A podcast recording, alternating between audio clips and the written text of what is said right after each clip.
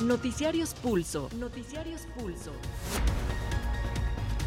Independencia editorial y pluralidad desde la radio pública. Radio pública. Información que gira en torno al mundo. A nuestro mundo. Nuestro mundo. Pues este 5 de mayo del 2023 le saluda a su servidor José Luis Guzmán a nombre de todo el equipo de la Subdirección de Información que hace posible este tercer informativo del día Pulso Edición Nocturna. Aquí está la información nacional e internacional. Luego de anunciar el fin de la emergencia sanitaria internacional por COVID-19, el director de la OMS, Tedros Adhanom Ghebreyesus, llamó a la población a no bajar la guardia y pidió a los gobiernos gestionar al SARS-CoV-2 como otras enfermedades infecciosas que ya existen para evitar un rebrote que obligue a una nueva emergencia mundial. En México, luego de que la Organización Mundial de la Salud anunciara que se levanta la emergencia internacional por la pandemia de COVID-19, el presidente Andrés Manuel López Obrador dijo que la Secretaría de Salud se reunirá previo al informe semanal de salud el próximo martes y luego así analizar si en México se puede declarar el fin de la emergencia sanitaria por esta enfermedad. El presidente López Obrador insiste en que el fentanilo no se produce en México y sino que proviene del continente asiático. Esta mañana en la conferencia presidencial dijo que la prueba es que hace unos días se decomisó un contenedor proveniente de China en el puerto de Lázaro Cárdenas, Michoacán, el cual contenía precursores para la elaboración de esa droga.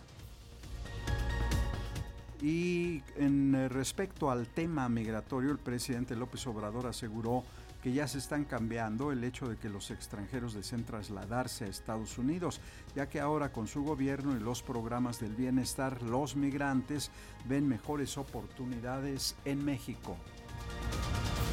Sigue escalando el escándalo de corrupción de seguridad alimentaria mexicana Segalmex. Este día se informó que en Europa, en un centro comercial, se venden baterías con el logotipo de la dependencia mexicana. En lo internacional comentaremos integrantes de las unidades del grupo Warner amenazaron con retirarse de la ciudad ucraniana de Bakhmut ante los escasos o las escasas eh, municiones y el jefe del grupo Warner dijo también que el 10 de mayo entregarán posiciones en esa ciudad y se reubicarán en la retaguardia para lamerse las heridas. En Colombia, el presidente Gustavo Petro aseguró su permanencia en el poder hasta el 2026, luego de que en el Congreso se aprobara su propuesta Plan Nacional de Desarrollo. Mientras tanto, les diremos también que chilenos preparan su voto para elegir a los 50 delegados que participarán en la redacción de una nueva constitución.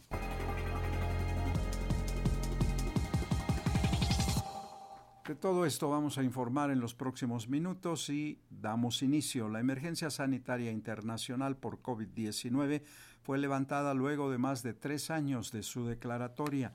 El director de la Organización Mundial de la Salud, Tedros Adhanom Ghebreyesus, emitió el anuncio luego de una reunión sostenida con integrantes del Comité de Emergencias, quienes consideraron que ante la baja de contagios y fallecimientos ya era el momento de terminar con el nivel de alarma. Sin embargo, el titular de la OMS advirtió de un posible rebrote si los gobiernos no gestionan al virus SARS-CoV-2 como otra enfermedad que ya se encuentra en el ambiente, así como mecanismos para contrarrestar la enfermedad. También llamó a cómo no hay que bajar la guardia. El virus SARS-CoV-2 ha dejado desde el inicio de la pandemia en 2019 más de 7 millones de fallecimientos, pero el mismo Tedros señaló que podrían ser hasta 20 mil. I'm declaring a public health emergency of international concern over the global outbreak of novel coronavirus. Han pasado 1.192 días entre ese sonido y este. It's therefore with great hope that I declare COVID-19 over as a global health el director de la Organización Mundial de la Salud ha declarado el fin de la emergencia sanitaria internacional por el COVID-19 tres años y cuatro meses después de anunciarla. Un comité de expertos se reunió a analizar la situación de la pandemia y emitió la recomendación de reducir el nivel de alarma, dado que durante más de un año la pandemia ha seguido una tendencia descendente con un aumento de la inmunidad de la población, un descenso de la mortalidad y una disminución de la presión sobre los sistemas sanitarios. Esta tendencia, dijo el doctor Tedros, ha permitido a la mayoría de los países volver a la vida tal y como la conocíamos antes, pero This virus is here to stay. It's still killing and it's still changing. Este virus está aquí para quedarse, sigue matando y sigue cambiando, sigue existiendo el riesgo de que aparezcan nuevas variantes que provoquen nuevos repuntes de casos y muertes. Lo peor que podría hacer ahora cualquier país es utilizar esta noticia como motivo para bajar la guardia, desmantelar los sistemas que ha construido o enviar el mensaje a su población de que el COVID-19 no es nada de lo que preocuparse. El director de la OMS dijo que lo que esta noticia significa es que es hora de que los países pasen del modo de emergencia a la gestión del COVID con otras enfermedades infecciosas. Bueno, la emergencia sanitaria internacional por COVID-19 fue levantada luego de más de tres años de su declaratoria. Y hay que mencionar también que en México, luego de que la Organización Mundial de la Salud levantó la emergencia internacional por la pandemia de COVID-19, esta mañana ya el presidente López Obrador eh, durante su conferencia presidencial informó que el lunes por la tarde se va a reunir con el Gabinete de Salud para decidir sobre la posibilidad de levantar la emergencia sanitaria en nuestro país. Luego de que la Organización Mundial de la Salud diera a conocer el fin de la emergencia sanitaria por el COVID-19, México analizará tomar la misma medida en los próximos días. El presidente Andrés Manuel López Obrador adelantó que el próximo martes 9 de mayo, en su conferencia mañanera, autoridades de la Secretaría de Salud presentarán la decisión del gobierno federal tras el anuncio de la OMS. El mandatario resaltó que estaban esperando esa declaración y el martes informarán sobre salud y se emitirá un comunicado al respecto.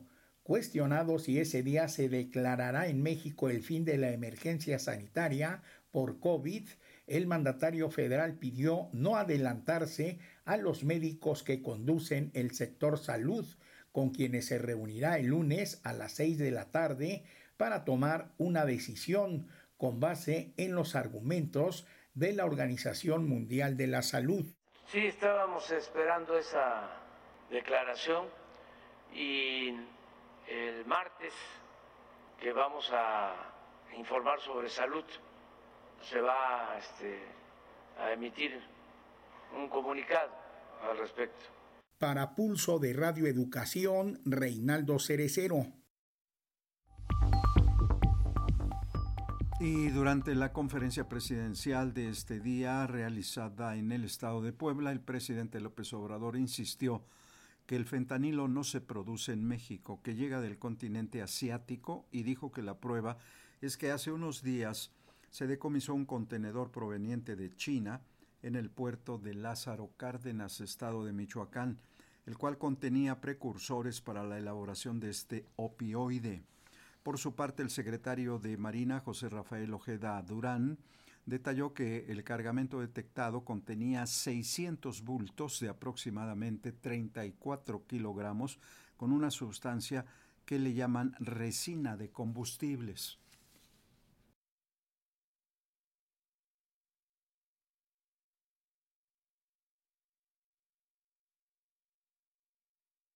Al manifestar que ya tenemos las pruebas, el presidente Andrés Manuel López Obrador reveló que hace algunas semanas llegó un contenedor con fentanilo procedente del puerto de Qingdao, China, al puerto de Lázaro Cárdenas, Michoacán. En conferencia de prensa matutina en las instalaciones de la Escuela Militar de Sargentos de Puebla, el jefe del Ejecutivo Federal detalló que enviará esta información al presidente de China, Xi Jinping, en donde le exhortará a que se impida el tráfico de esta droga. Un cargamento llegó de un puerto de China, un contenedor, a el, puerto de Lázaro Cárdenas, Michoacán. El secretario de Marina, el almirante José Rafael Ojeda Durán, detalló que el contenedor salió de China, pasó por Corea del Sur y llegó a México y que contenía alrededor de 600 bultos de lo que se llama resina combustible para pulso de radioeducación, Reinaldo Cerecero. Y bueno, la Administración para el Control de Drogas de los Estados Unidos, la DEA, anunció los resultados de una operación de un año de duración denominada Operación Última Milla, en la que, según un organismo, se logró detener más de 3.300 personas vinculadas al cártel de Sinaloa y al cártel Jalisco Nueva Generación por tráfico de fentanilo.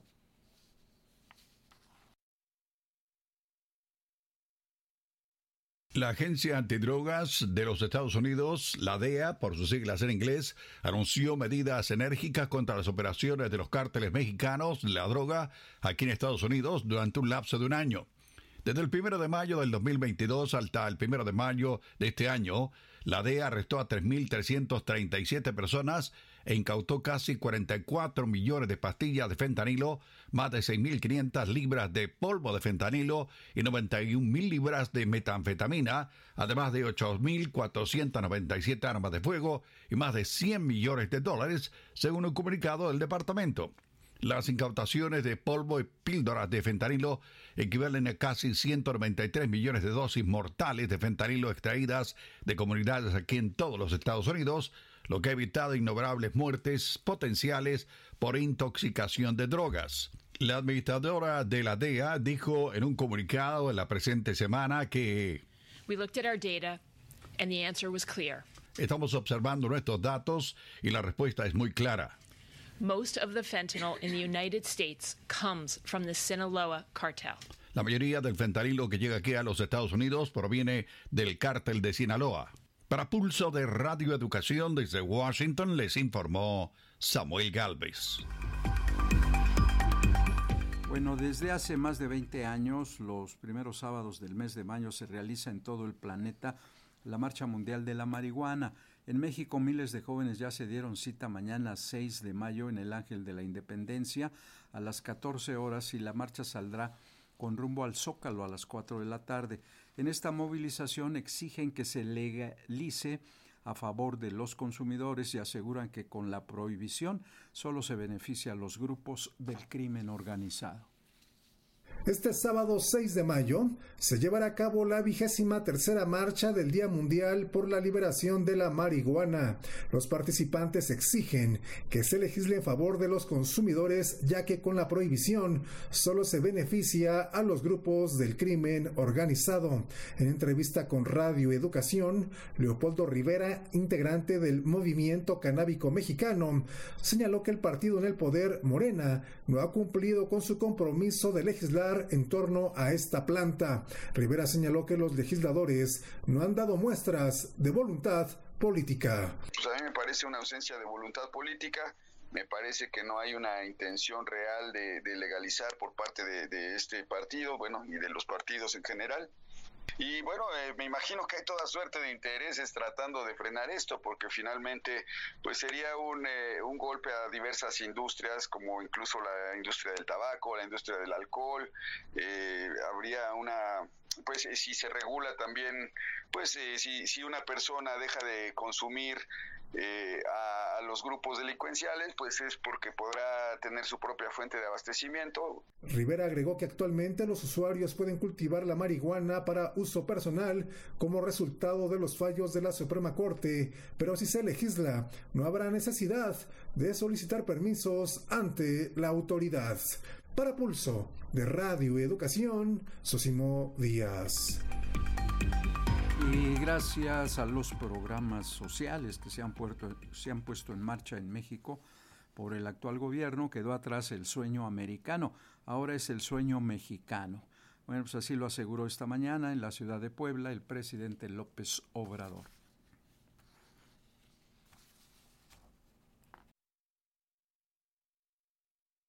El presidente Andrés Manuel López Obrador afirmó que el sueño americano quedó atrás, pues ahora ya se volvió mexicano debido a los programas sociales que se han implementado en su administración. Aseguró que ya está cambiando el hecho de que los migrantes paguen a los polleros para trasladarse a Estados Unidos, ya que en México ya hay más oportunidades gracias a los programas del bienestar como el de la pensión de los adultos mayores. Hace unos días me contaron que en San Francisco, paisano, que tiene su taquería, este, estaba platicando con otro paisano y le dice, eh, oye, vámonos ya de regreso a México. ¿Qué sueño americano ni qué nada? ahora es el sueño mexicano. Ya este, están dando pensiones para los adultos mayores y hay trabajo. Vámonos. El mandatario dio a conocer que una de las cosas importantes en torno a ese tema es invertir más en países pobres, ya que son regiones donde la gente no tiene opción u oportunidades y se obliga a migrar. Para Pulso de Radio Educación, Reinaldo Cerecero. Lo cierto es que los migrantes indocumentados que buscan traspasar nuestra frontera norte para llegar a los Estados Unidos continúan enfrentando maltratos, abusos y graves riesgos, incluso el de perder la vida en el intento. En este contexto continúa la búsqueda de 10 personas de nacionalidad colombiana que fueron bajadas en las inmediaciones de San Luis Río Colorado, Sonora, del autobús de pasajeros en el que viajaban hacia la frontera, huyendo de la violencia en su país. Integrantes de la Mesa Estatal de Seguridad de aquella entidad informaron que están llevando a cabo un operativo especial de búsqueda del grupo de migrantes. Según el comunicado emitido, fue a solicitud directa del Consulado de Colombia en Sonora, que las corporaciones de los tres niveles de gobierno de nuestro país comenzaron los operativos especiales de búsqueda. Los familiares de los migrantes desaparecidos perdieron contacto con ellos cuando estaban en territorio sonorense entre los municipios de Sonoita y San Luis Río Colorado, lugar al que viajaron para cruzar la frontera hacia la Unión Americana. También, por otra parte, el canciller Marcelo Ebrard informó que los gobiernos de México y los Estados Unidos acordaron otorgar cerca de 900 mil visas humanitarias y de trabajo a migrantes latinoamericanos, entre ellos 2022 y el presente año. Al respecto, el presidente López Obrador consideró que no aumentará el flujo de migrantes indocumentados hacia territorio estadounidense ante el fin del llamado título 42 impuesto como medida sanitaria por la pandemia de COVID-19. México y Estados Unidos acordaron un número récord de visas de trabajo para migrantes y ahora se podrá solicitar acceso a través de aplicaciones para teléfonos, informó el secretario de Relaciones Exteriores, Marcelo Ebrard.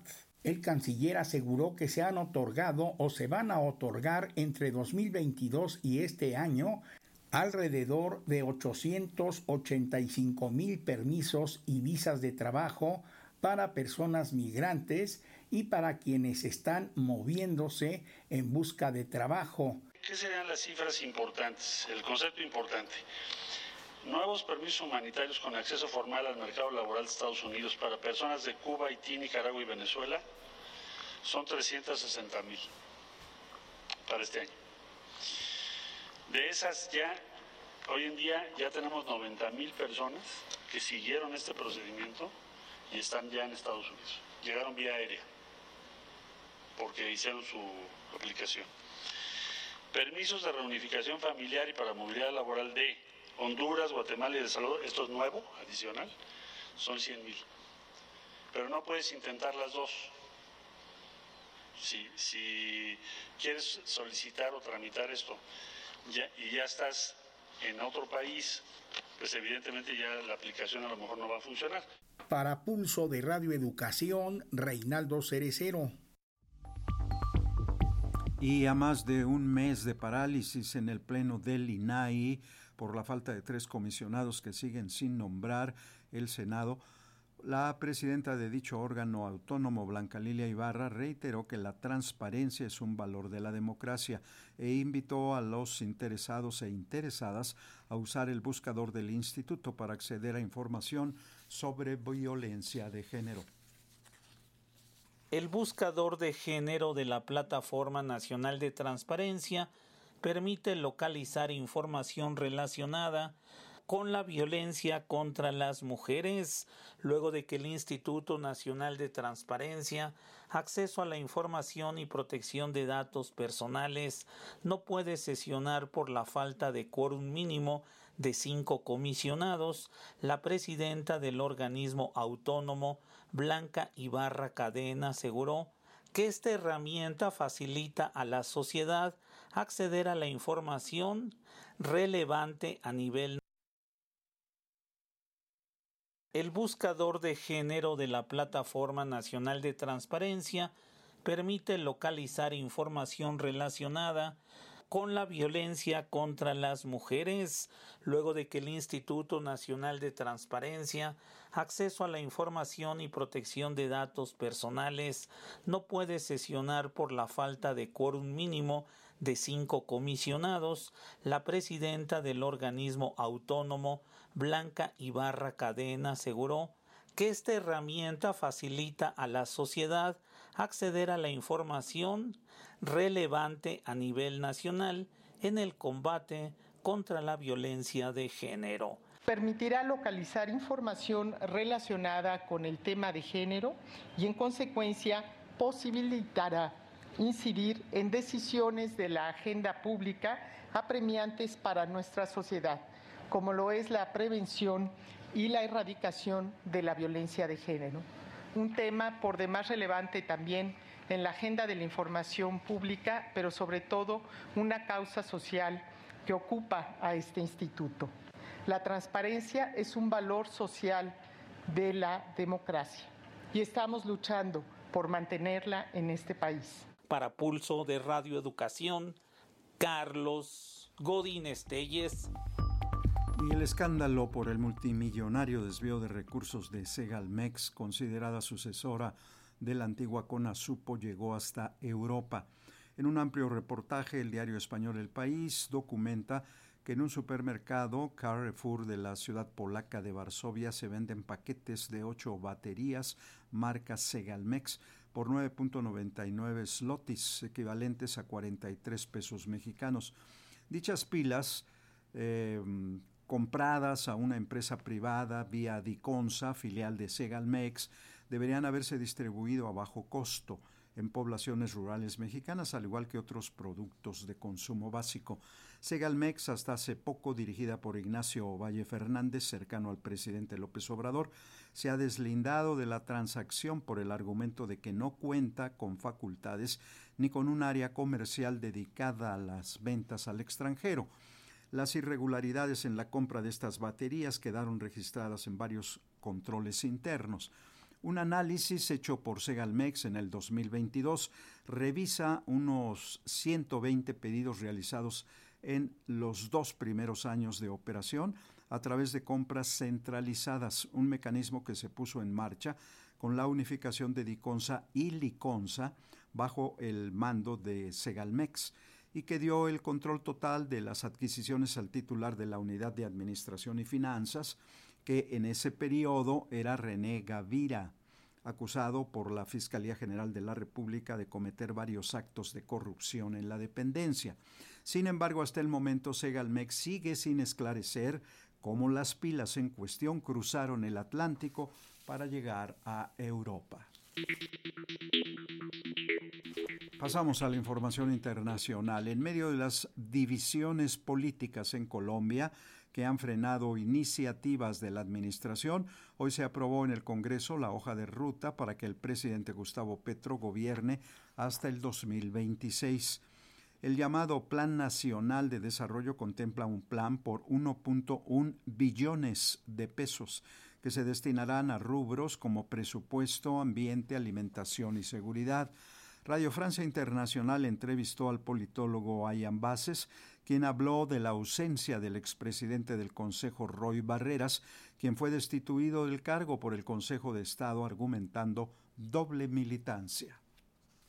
La presidencia del Senado de Roy Barrera será un, elemento importante para el dispositivo del gobierno en este primer año para hacer avanzar las reformas y Roy Barreras con su experiencia en el Congreso pues podía mover un poco esos temas, las grandes reformas que se propone el gobierno desde la presidencia del Senado, aunque tampoco es que le ha funcionado muy bien. Es un golpe en este sentido y es cierto que el pacto como tal, el pacto histórico, no tiene muchos congresistas experimentados para ocupar este puesto.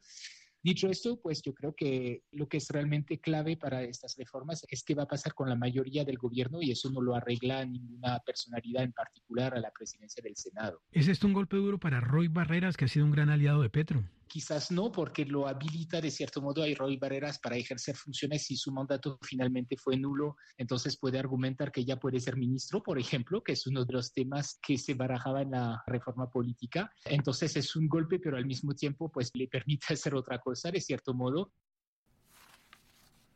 Bien, en Chile, por otra parte, este fin de semana se votará para elegir a los 50 delegados que participarán en la redacción de una nueva constitución luego de que en noviembre el 62% de los ciudadanos rechazaran el primer texto. Ahora la nueva votación para la conformación de los integrantes cuenta con tan solo el 31% del interés de los chilenos. Autoridades militares de Ucrania activaron las alertas que anuncian posibles ataques rusos en todas las provincias del centro y el este del país, mientras la administración militar de la capital advirtió a los residentes en Kiev del riesgo de un ataque con misiles. En la zona segunda tarde consecutiva ahí en la que suenan las sirenas antiaéreas en Kiev, donde ayer se escucharon múltiples explosiones provocadas por la intercepción por parte de las defensas aéreas ucranianas de drones lanzados por Rusia.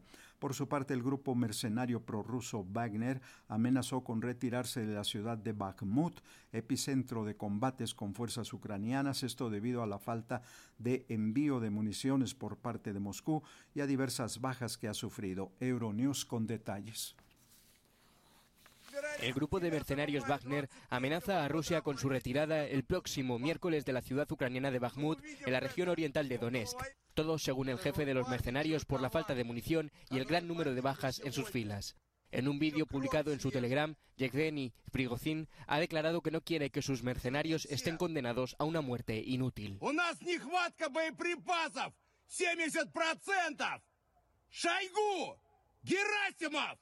Prigozhin ha asegurado que está preparado para recibir críticas por su decisión y ha animado a los que lo hagan a que vayan a la zona. Serán bienvenidos, dice. El jefe de los mercenarios Wagner también ha recordado que sus combatientes llevan ya nueve meses en este frente y ha subrayado que de los 45 kilómetros cuadrados que ocupa la urbe quedan por conquistar 2,5 kilómetros cuadrados. Wagner pretende reubicar a sus combatientes en la retaguardia, dice, para lamerse las heridas. Mientras tanto, la Oficina Regional de Organización Mundial de la Salud informó que llegó a Sudán la primera entrega internacional de suministros de emergencia del organismo por vía aérea desde que el conflicto estalló en el país africano el pasado 15 de abril y que ya ha dejado más de 550 muertos, entre ellos 190 niños. Por su parte, el Programa Mundial de Alimentos alertó que cerca de 2.5 millones de personas sufrirán más desnutrición grave por el conflicto de armado ahí en Sudán, lo que eleva ya el número total a 19 millones. Sobre la situación en Sudán vamos a escuchar lo que dijo a Radio Francia Internacional Mónica Camacho, responsable de Médicos Sin Fronteras para África del Este. Pensamos que con la intensidad de combates, con ah, la agresividad con que, con que las partes están, están atacando, eh, e, ese número es, es mucho más alto. Ha habido problemas de suministro de, energía y de comunicaciones, así que sabemos que hay partes del país que están incomunicadas, hay partes de, de Khartoum que están también incomunicadas, entonces obtener una visión real de qué es lo que está pasando es muy difícil. Ten en cuenta que no solo las víctimas directas de conflicto, muchos de los servicios de salud o, la mano, casi que el sistema de salud está colapsado. Entonces, gente que necesitaba sus, uh, sus medicamentos para uh, enfermedades crónicas o que tiene alguna emergencia y necesitan acudir a servicios de salud, no tienen esa posibilidad. Así que una, una es la cifra directa a, raíz del conflicto, um, en fuego, personas que mueren en fuego cruzado, pero además las consecuencias de toda, toda la población civil que no puede acceder. Eh, partos o emergencias obstétricas o, infartos, gente que sabemos que está pasándolo muy mal y, y potencialmente podrán haber fallecido.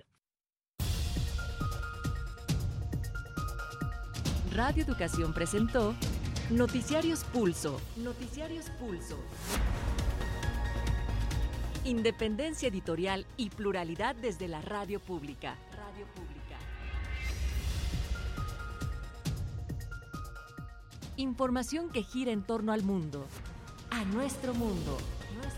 Hasta aquí las noticias de este 5 de mayo del 2023. Participamos en la Coordinación Nacional Ángeles Hernández, Gabriela Pérez, Coordinación Internacional y Realización, José Luis Parra y Raúl García en la redacción, edición de notas Gonzalo Arteaga, Norma Bárcenas en los controles técnicos, Tania Nicanor, Roberto Hernández y Fernanda López en redes sociales. Les saluda José Luis Guzmán. Gracias, buena noche.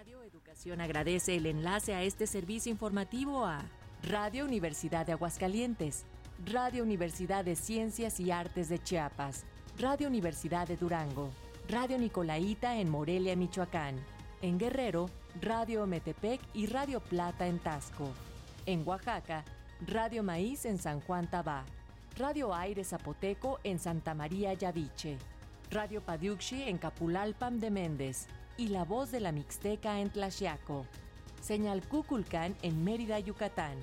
Señal Cultura Sonora en Hermosillo y Radio Zacatecas.